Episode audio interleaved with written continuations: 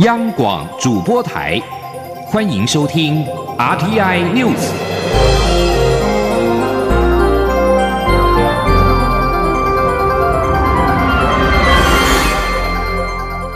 听众朋友您好，欢迎收听这节央广主播台提供给您的 RTI News，我是张顺祥。首先把新闻焦点关注到是轻度台风米塔的最新消息。轻度台风米塔持续朝着台湾接近。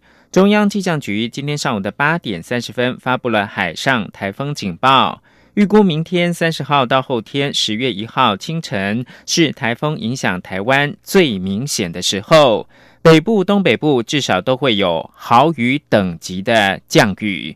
请听记者黄美玲的报道。受到太平洋高压势力可能增强的影响，青台米塔的预测路径也朝西修正，越来越可能接近台湾。到二十九号上午，米塔的中心位置已经来到了台湾的东南方海面。气象局上午也针对台湾东南部海面，包括蓝屿、绿岛，发布了海上台风警报。气象局指出，米塔台风目前正以每小时二十四公里的速度朝台湾东南方海域前进，近中心最大风速每秒二十八公尺，相当于十级风；瞬间最大阵风每秒三十五公尺，七级风暴风半径一百五十公里。气象局预估，明天三十号开始，台风的路径会偏北，以非常接近台湾陆地的方向北上。而由于台风的行进路径海温高、风切小，所以在接近台湾的过程当中，有增强为中度台风的趋势，暴风圈也会扩大。预计对台湾北部、东北部的影响将会更加明显。气象局兼任记者谢明昌说：“影响台湾地区的时间，主要就落在三十号这一天，甚至到这个一号的清晨这段时间，对台湾北部跟东半部地地区呢，预计可能会带来豪雨等级以上这种情形。那如果这个台风未来是比较靠近台湾地区的陆地的话，整个风雨的分布大致是雷同。不过要提醒，如果它稍微靠近台湾地区的话，对台湾地区的风雨都会比较多、比较大一点。那目前我们预估呢，在雨量部分当然有达到豪雨等级。气象局不排除在二十九号傍晚就会发布陆上台风警报。另外也提醒，由于台风接近台湾的期间适逢大潮，在基隆北海岸东北部沿海低洼地区也要严防海水倒灌。记者黄美玲台北报道。继续焦点关注到是联合国第七十四届联合国大会总辩论第五天，继续有四个友邦发声挺台。图瓦卢表明支持中华民国以创始成员的身份重返联合国。教廷寻往例没有提及台湾。尼加拉瓜则是连两年没有替台湾仗义直言。除了图瓦鲁之外，包括了马绍尔群岛、贝里斯、海地，今天也声援台湾。这四国上周都联名致函联合国的秘书长古特瑞斯，支持台湾参与联合国体系。这一届的联大总辩论二十四号展开以来，台湾十五个友邦都已经发言，一共十一国发声挺台，较去年少了一国。图瓦鲁副总理陶波表示。联合国体系将台湾这个真正而且恒久的伙伴排除在外，剥夺台湾两千三百万人参与受益，并为联合国永续发展目标做出贡献的基本权利。贝里斯的外交部长艾林顿也为台湾没有办法获得联合国代表权抱不平。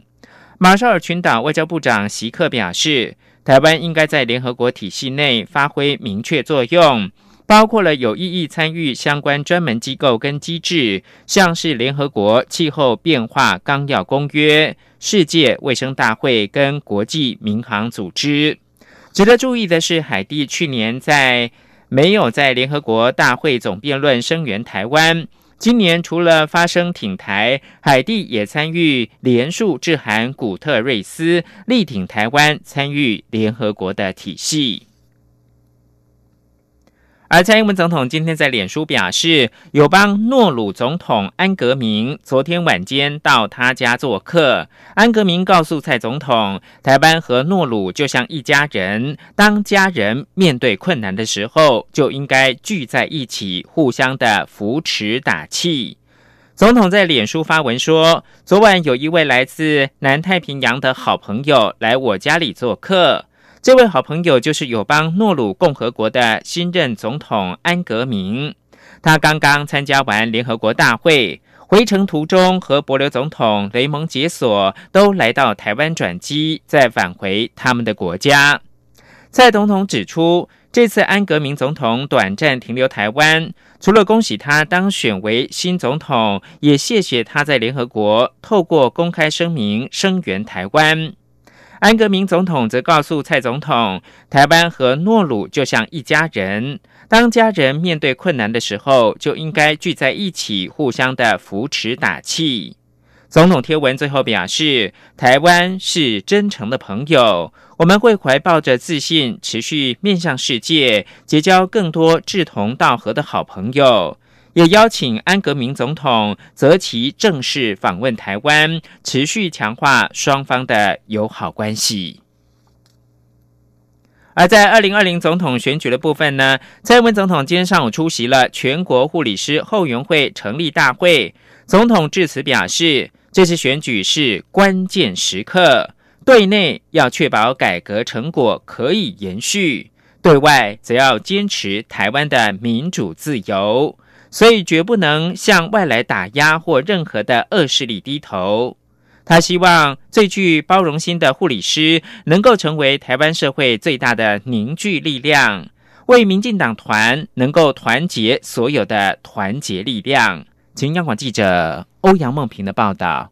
蔡英文总统二十九号上午出席全国护理师后援会成立大会，现场挤满了约五百名护理师，高声为他加油，场面十分热烈。蔡英文总统致辞时还笑说：“原来护理师也会尖叫。”总统在致辞时，首先肯定并感谢护理师对台湾民众的照顾与贡献。因此，这三年政府积极解决护理师遇到的困境，包括护病比入法、建立职场匿名吹哨通报制度。卫福部也针对未来十年的护理人力做出长期规划，希望能够保护护理师的尊严与权益。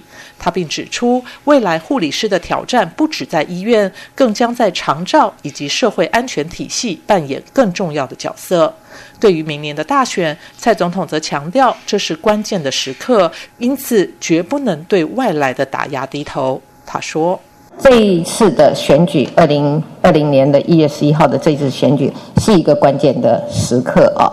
对内，我们要确保我们改革的。”成果可以延续，我们现在所做的很多的事情可以继续把它完成哦。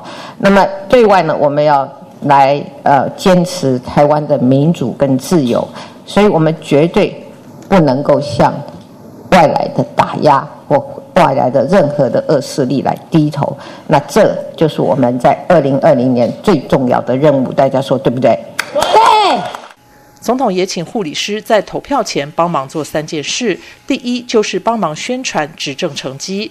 他指出，这是一个三年有成的团队。现在的团队不论在行政或立法部门都很成熟，也很有效率。第二是协助澄清假讯息。最后，则是希望最具包容心的护理师能够成为台湾社会最大的固着剂，为民进党团结所有能团结的力量。蔡总统并在最后拜托大家再给他与他的团队四年，而且不只要赢得总统大选，也要在国会取得过半席次，才能让改革动能不会在立法院受到阻挠，让台湾更好，国家更稳固。中央广播电台记者欧阳梦平在台北采访报道。而在国民党方面，主席吴敦义今天说，不担心红海的创办人郭台铭为台湾民众党站台影响到蓝营的选情。他说：“郭台铭过去对国跟党的贡献和爱护，国民党还是常怀感激之心。”吴敦义上午出席台北松山慈惠堂全国松柏奖的颁奖大会时表示：“若有适当的时间，他很乐意跟郭台铭见面。至于是否会希望郭台铭支持国民党总统参选人韩国瑜。”吴敦义则说：“这个我不能讲，因为还没有面对面的谈，不能够讲说希望郭台铭支持谁或不支持谁。对于是否将自己列为国民党不分区立委名单的第一名，吴敦义并没有回答，随即离去。”行政院长苏贞昌将在明天三十号宣布山林解禁政策，包括了一站式入山登记的新网站将在十一月上线，全台湾八十一条的林道将会开放登山客践行，而且要投入新台币七亿多元来整建全台湾的三十五座山屋等。台湾的山林资源丰沛，两百六十八座高山超过三千公尺。行政院通盘检讨内政部、农委会、国防部等相关单位的山林管制的措施，将在保护生态的前提之下大幅松绑。行政院明天上午将会举行记者会，由苏贞昌来宣布山林的解禁政策。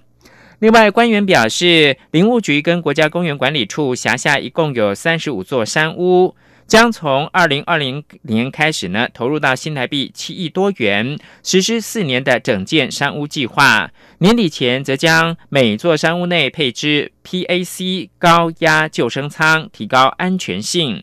而国家通讯传播委员会则将会通盘改善全台湾一百一十二处主要山区的行动通讯，让偏远山区也能够保有通讯，以应应意外事故。